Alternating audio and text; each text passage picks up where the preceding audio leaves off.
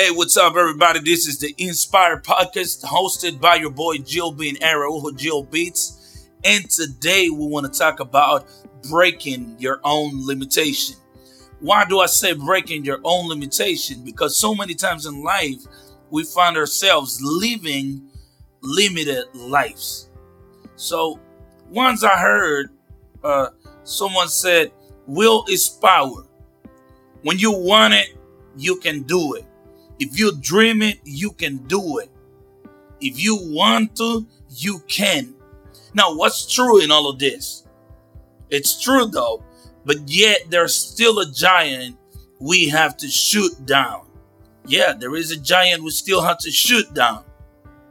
In various occasions, we have been surrounded by people with the inability to see in us what God saw. And within that group of people are family, friends, sports team members, um, study partners, and, and even the church. They have dictated judgment of behavior and STEM in us. And that unconsciously have affected our development and performance in life, saying things like, you will never achieve anything. You are never going to make it. You are no good at all. You have no talent. You're not doing well.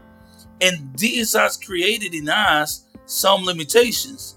So today, I want to start by asking, what did God sow in you? What did God sow in us? In the book of Genesis, the word establishes that God created us in his image and likeness. You heard that?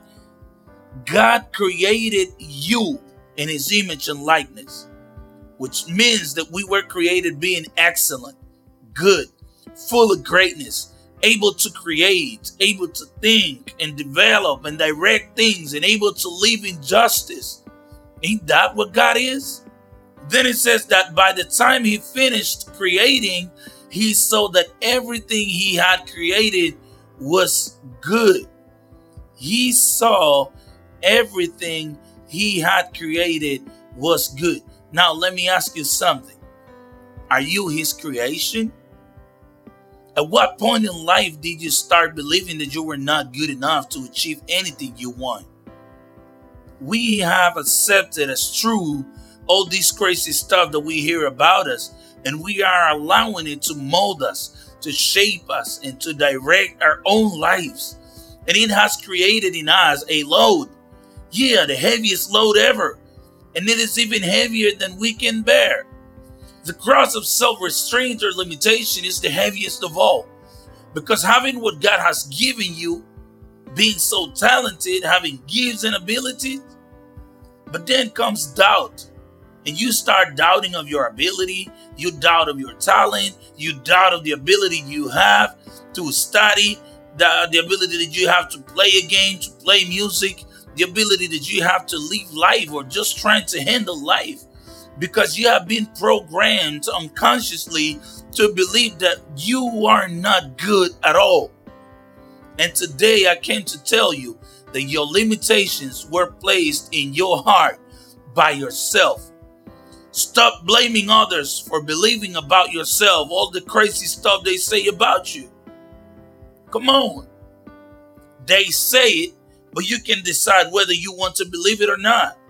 It is time to start believing what God said about you and don't allow those comments to become your limitation.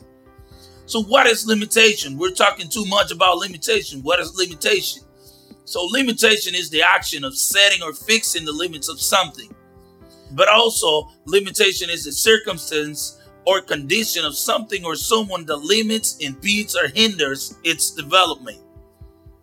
And with this already defined, we can say that we are the ones who limit ourselves. You know, limitation itself is the condition in which I am unable to achieve my goals.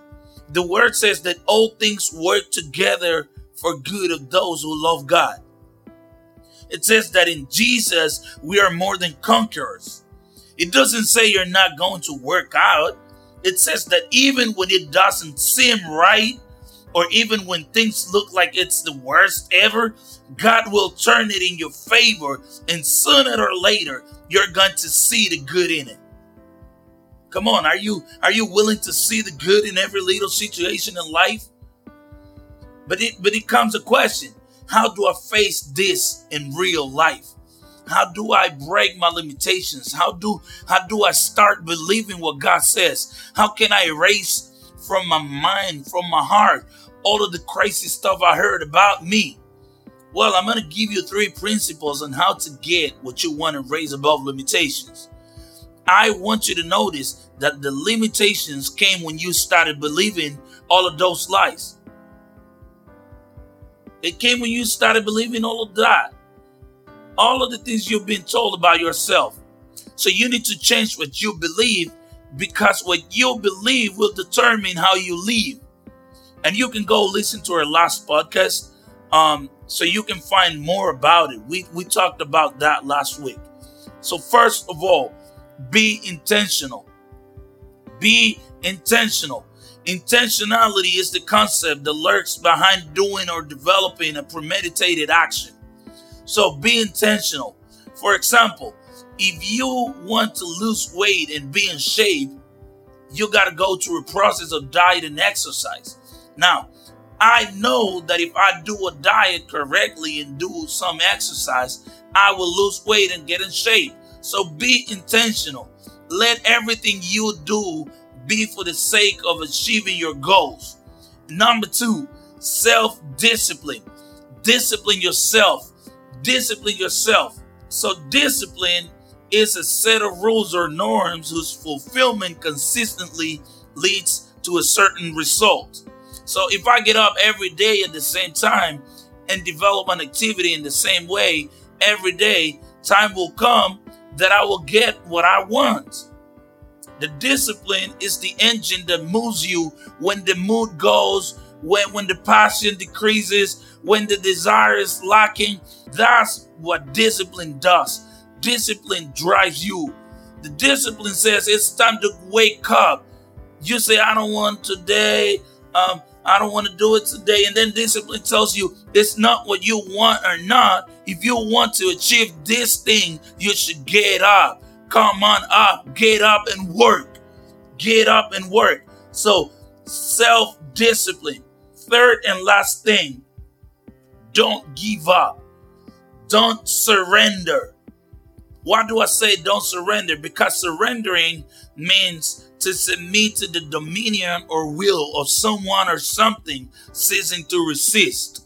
So when you when you surrender, when you give up, what you're saying is, I don't want to fight no more. I don't want to fight no more. I can't fight no more. You're stronger than me, limitation. You're stronger than me, problem. And I don't want to face you uh, anymore because I can't resist you anymore. What you want to achieve is very valuable. Therefore, you'll have resistance. But even in the midst of resistance, you must stand up and start this process again. And you may ask, what process? So the process is simple be intentional, discipline yourself, and don't give up. Be intentional, discipline yourself, and don't give up. Repeat it again and again. And each time will be less pressure and opposition to you. Because every time you repeat that process, I assure you, you'll be closer to your destiny. Now, come on, repeat with me. I was created good. I'm good. I will make it.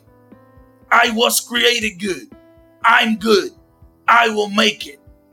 This is your boy Jill Bean Araujo, Jill Beats from the Inspire Podcast. And I hope that today we were able to inspire you to empower you to go out there and live a better life without all of those lies you heard about yourself before. So it's time for us to break our limitations. God bless you and have a great week.